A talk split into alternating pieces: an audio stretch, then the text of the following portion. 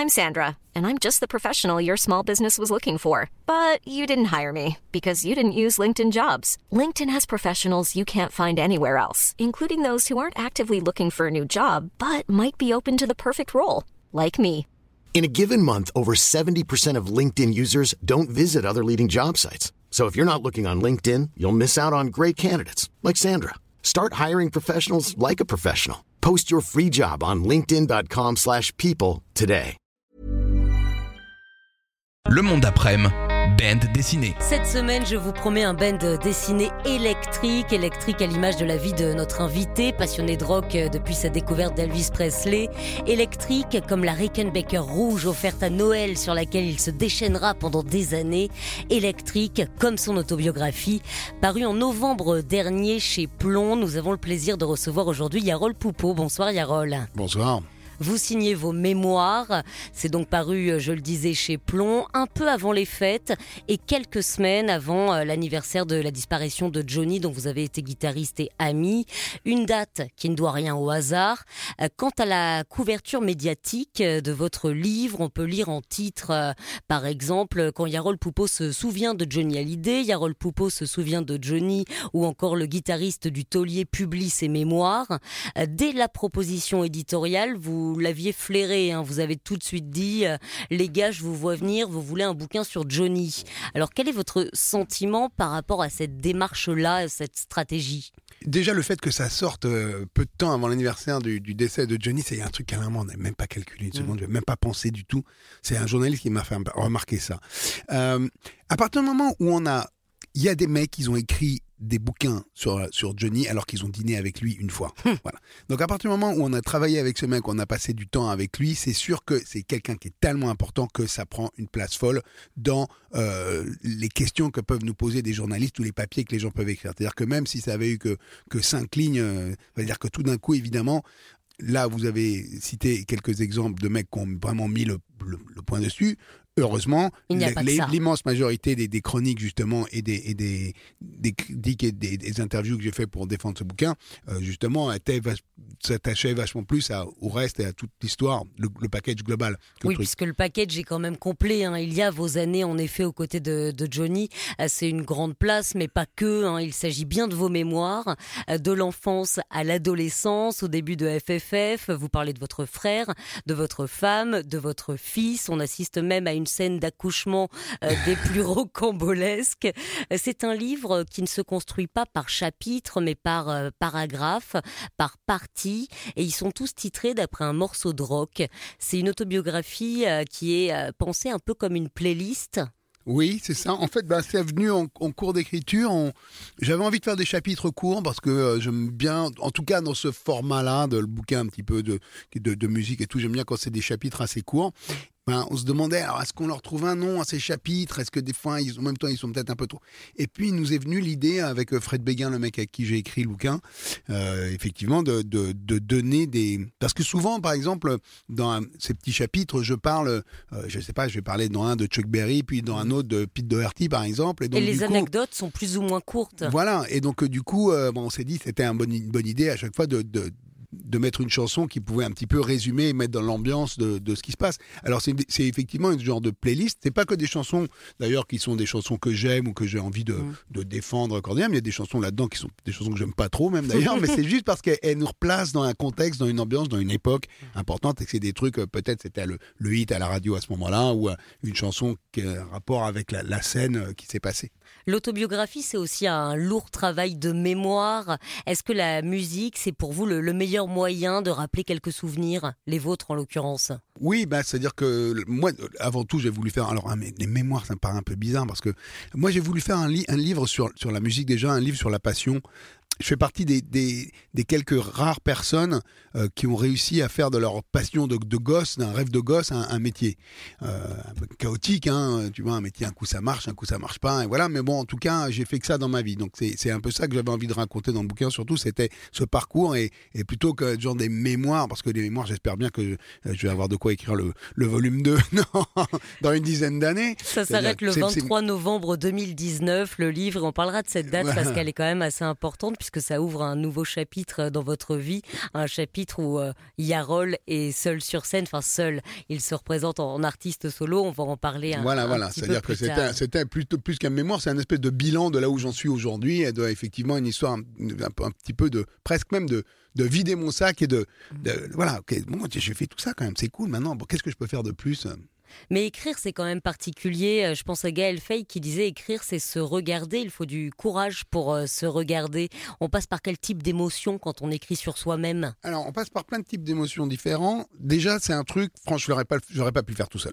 Euh, déjà, sans le coup de pouce de Frédéric Béguin et, et- et de, de l'éditrice aussi de chez, euh, de chez Plomb, je pense que j'aurais déjà pas eu l'idée de le faire parce que ça me, je me suis dit, euh, peut-être un jour je ferai ça quand j'aurai 70 balais au coin du feu pour raconter mes aventures à mes petits-enfants. Ou jour en où- plein confinement pour m'occuper voilà. Mais en fait, euh, moi, je l'ai vécu un peu comme une analyse. C'est-à-dire qu'en fait, ça a été de longs entretiens avec Frédéric Béguin où je lui vidais mon sac, je lui déballais mes histoires. je- Et moi-même, j'étais là, genre, mais ouais, en fait, si j'ai fait ça, c'est pour ça, il s'est passé ça. Ah ouais, mais en fait, ça, j'avais jamais pensé à lui. Enfin voilà, j'ai vraiment. euh, On moi, se voit différemment quand on parle de soi comme ça? On découvre Ouais, des on, a- choses on sur améliore, soi? on améliore. on arrondit les angles. C'est vrai qu'il faut quand même assumer, il faut assumer d'être honnête. On parle de soi. Oui, Est-ce oui, qu'on assume tout ou est-ce qu'il y a Non, des non, choses qu'on alors, ne raconte pas euh, Il y a- des trucs qu'on peut pas raconter. euh, bon, j'ai- mais j'ai essayé d'être le plus, le plus franc et le plus sincère quand même euh, possible. Oui, oui. Euh, bah, Il y a des trucs qu'on raconte pas déjà parce que ça n'a aucun intérêt. et puis il y a des trucs qui sont quand même de la sphère privée, euh, personnelle, qu'on n'a pas envie non plus de déballer. Et pourtant, sur l'affaire, la sphère privée, j'en parlais très rapidement, cette scène d'accouchement où Anton, votre, votre fils, va naître, est surréaliste. Vous faites une blague à votre femme, elle rit tellement fort qu'elle perd les os. Ouais, bah ouais. Et on n'était pas près du tout. Euh, on était à la maison un samedi soir en train de regarder je ne sais plus quelle connerie à la télé. Et effectivement, et donc ça a été un espèce de. En plus, là, je sais pas quoi, on avait dîné avant avec un pote, on a un peu picolé, j'avais dû fumer un joint. Enfin, j'étais genre tranquillou en train de. Là, faut partir à la Et maternité. là, faut partir à la maternité, ça a été une panique pas possible. J'ai pris un sac qui traînait, j'ai mis un ukulélé, un truc, un machin. Un Ah, ukulélé qui va vous servir. Vous allez quand même lui jouer son premier morceau Ben ouais. Et du coup, on est arrivé à la maternité. on- il, il fallait attendre, c'était pas prêt. Enfin, je veux dire, elle n'était pas prête à accoucher, elle était prête du coup.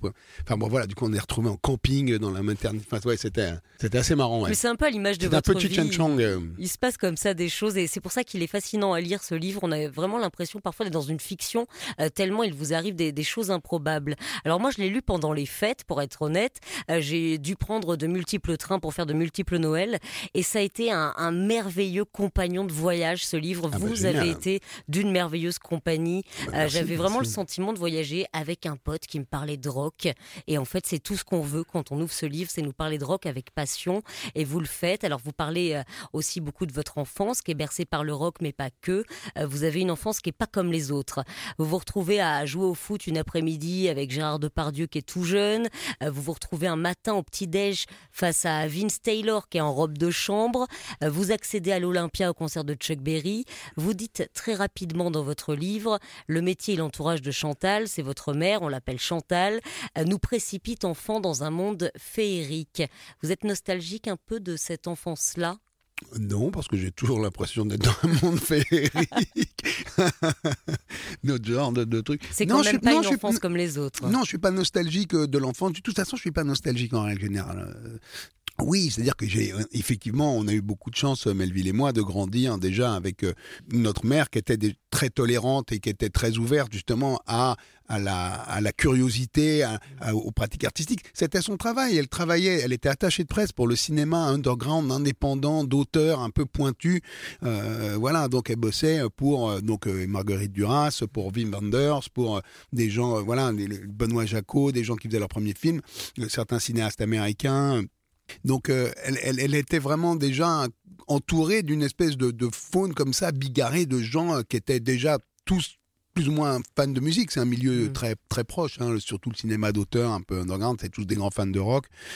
Euh, donc oui, il y avait, il y avait ce, ce- ce- cette faune effectivement de gens qui traînaient à la maison, qui passaient, euh, que ce soit un soir Alain Pacadis, le lendemain Maria Schneider, et le jour d'après, euh, euh, je sais pas, Jean-Pierre Léo ou, ou des gens comme ça, qui, qui étaient des, des personnages ou en couleur. Donc nous, ça nous faisait marrer de voir ces, ces, ces- ces personnes-là plutôt que de voir euh, euh, Jean-Marc ou Jean-Pierre ou je sais pas quoi ou Christine. euh. Mais vous le racontez normaux, toujours quoi. avec une certaine magie. en Ah bah oui, c'était magique. Ah livre. ouais, ouais, ouais. Le rock, euh, ça fait partie de votre vie depuis toujours, mais c'est pas que de la musique, euh, c'est pour vous un style. Et alors le style, vous l'avez très rapidement.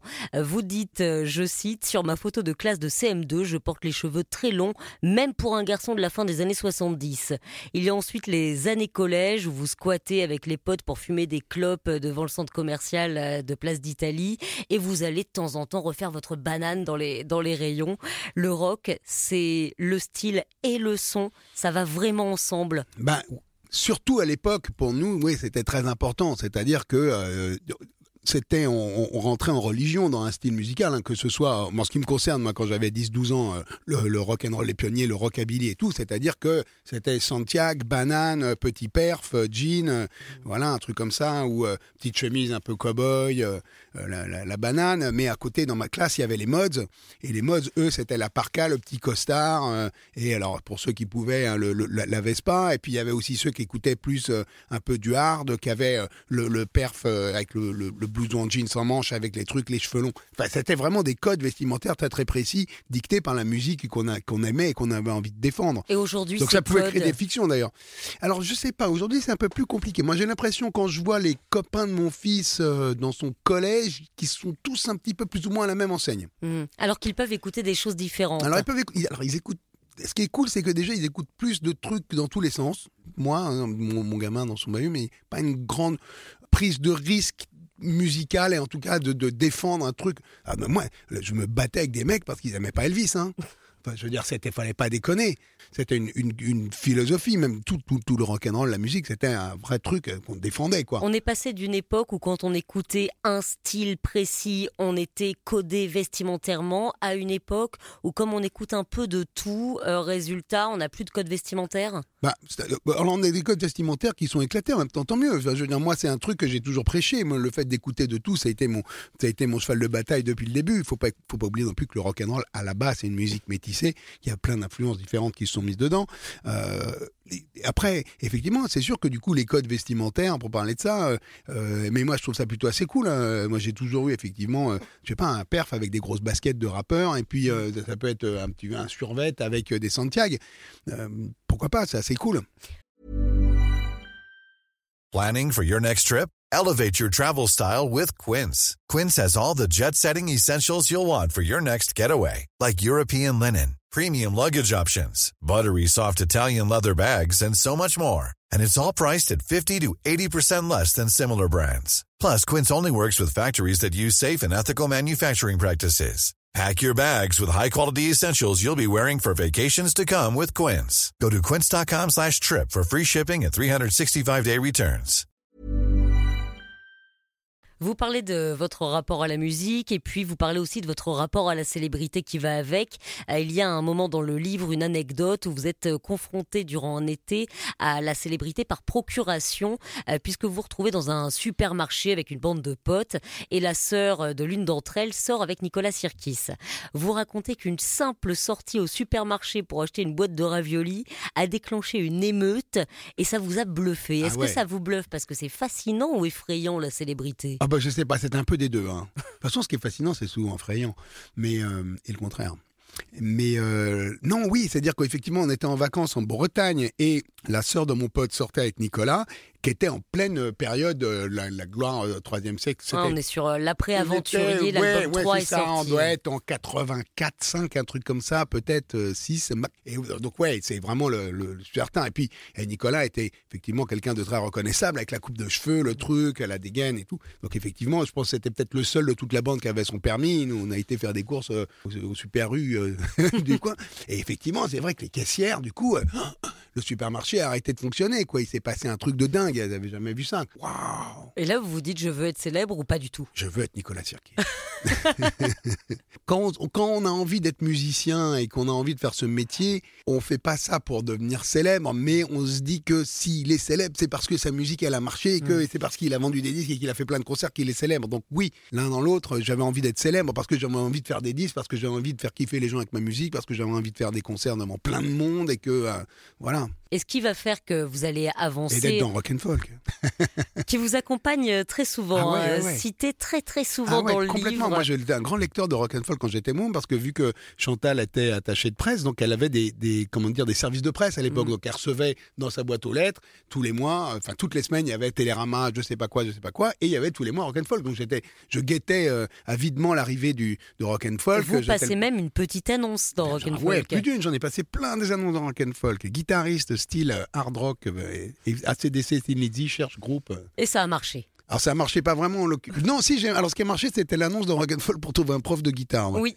Je regardais dans les annonces donne cours de guitare. euh, et effectivement, c'est comme ça que j'ai rencontré euh, ce mec qui s'appelle Jean-Michel, qui était venu me donner des cours de guitare et qui ensuite, au bout de, euh, je sais pas, de six mois, euh, m'a recruté pour jouer avec lui. Donc ça, c'était carrément le truc genre, attends, mon prof de gratte qui veut que je fasse partie de son groupe.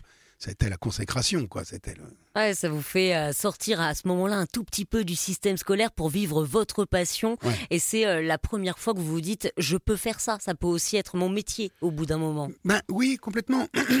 Avec, avec ce mec-là. Et puis, et comme je le disais tout à l'heure, effectivement, le fait d'être entouré de gens dont c'est le métier aussi. C'est-à-dire que euh, dans la, bande de gens qui traînaient à la maison, euh, il y avait aussi, certains qui, qui connaissaient des mecs de trust. Euh, Il y avait euh, un, autre copain qui traînait avec euh, les, les Rita Mitsuko au tout début. Enfin, il y avait des gens qui étaient musiciens professionnels. Donc ça veut dire que j'avais un exemple, moi, enfant, de gens qui étaient musiciens professionnels. Donc oui, ça voulait dire que c'était possible, qu'il fallait bosser dur, qu'il fallait être bon, qu'il fallait euh, vraiment s'investir complètement dedans, mais comme euh, quand on veut être, euh, je sais pas quoi, sportif ou, chercheur euh, en astrophysique, hein, c'est pareil. Un- voilà, on a envie de faire un métier, on a une passion, bah faut bosser. Ça, c'est, pas, voilà, on peut avoir la passion d'être au cœur, mais rien foutre, on n'y arrivera pas, quoi. Et vous bossez très dur, on le voit dans le livre, vous ne la lâchez jamais, votre, votre guitare. Vous y passez des heures. Alors il y a le travail et puis il y a aussi les rencontres. On en fait 1000, 2000 des rencontres euh, durant ce livre électrique. Euh, Ce sont euh, des rencontres déterminantes et puis il y a l'une d'entre elles qui va se produire au printemps 2005 euh, lors d'un dîner avec le réalisateur Laurent Tuel. Il vous présente le scénario de ce qui va devenir Jean-Philippe où le génialissime Fabrice Lucchini va interpréter un fan de Johnny qui se réveille dans un monde où Johnny Hallyday n'existe pas. Ce film est absolument génial et il vous veut comme guitariste de Johnny sur la scène finale. Ça, c'est un moment qui est totalement déterminant dans votre vie. Bah, c'était marrant parce que, oui, on, dîne ensemble, il me raconte le film et il me dit qu'à la fin, il y a une scène de concert où euh, Johnny de redevient Johnny, voilà. Enfin, en l'occurrence, pour le... c'était tourné sur la base euh, militaire de Villacoublay. C'est pas tout à fait la même ambiance. Mais bon, ils avaient recréé la, stade de, la scène du Stade de France sur cette Ouais. base militaire. Et euh, donc, il y avait effectivement cette scène finale où euh, Johnny redevient, enfin Jean-Philippe Smet redevient Mm. Johnny. Et il y avait un groupe sur scène qui jouait. Donc, il me dit, bah, viens faire le rôle du guitariste. Et donc, effectivement, je me retrouve prémonitoire. Voilà, à ma première rencontre avec Johnny, j'étais déjà son guitariste, mais figurant, euh, comédien pour un film, quoi. Ouais, mais c'est quand même une anecdote étonnante. En plus, vous allez vous retrouver lors du tournage avec Johnny Hallyday Bah, à jouer euh, en dehors de, en dehors Ben du film. ouais, Vous parce jouez- que évidemment le cinéma, vous savez tous comment ça se passe. Il y a pas mal de temps à passer entre les prises. On a fini un plan, on change les axes de caméra, on change la lumière, ça, ça prend du temps. Donc on était là à attendre sur le plateau avec des guitares, des batteries, des instruments qui étaient là. Et euh, évidemment, alors moi, euh, à côté de Johnny, je dis, Attends, j'aimais bien ta version d'Eddie Cochrane. De... Elle dit, ah ouais, tu connais Eddie Cochrane? Bah ouais, je connais Eddie Cochrane, tu la connais celle-là Ah ouais, come on everybody Et puis c'était parti. Et, euh, et du coup, on a passé la nuit à faire les cons, à jammer, à faire des reprises de I Got a Woman, de chansons d'Elvis, de Cochrane, euh, de Chuck Johnny Berry. B. Good. Et Johnny Voilà. Good, euh, qui est euh, aussi le, le dernier morceau du coup que vous allez jouer euh, pour Johnny. Alors moi, je dois vous avouer que votre livre m'a beaucoup ému aussi au moment où vous parlez du décès de Johnny Mhm. Hallyday. Vous parlez du ras-le-bol, du fait que les journalistes vous appellent alors que ça ne fait que quelques minutes que la dépêche AFP est tombée et qu'il serait probable en plus que le journaliste vous annonce le décès de, de votre ami et vous refusez de répondre, vous éteignez le téléphone et ça s'entend complètement.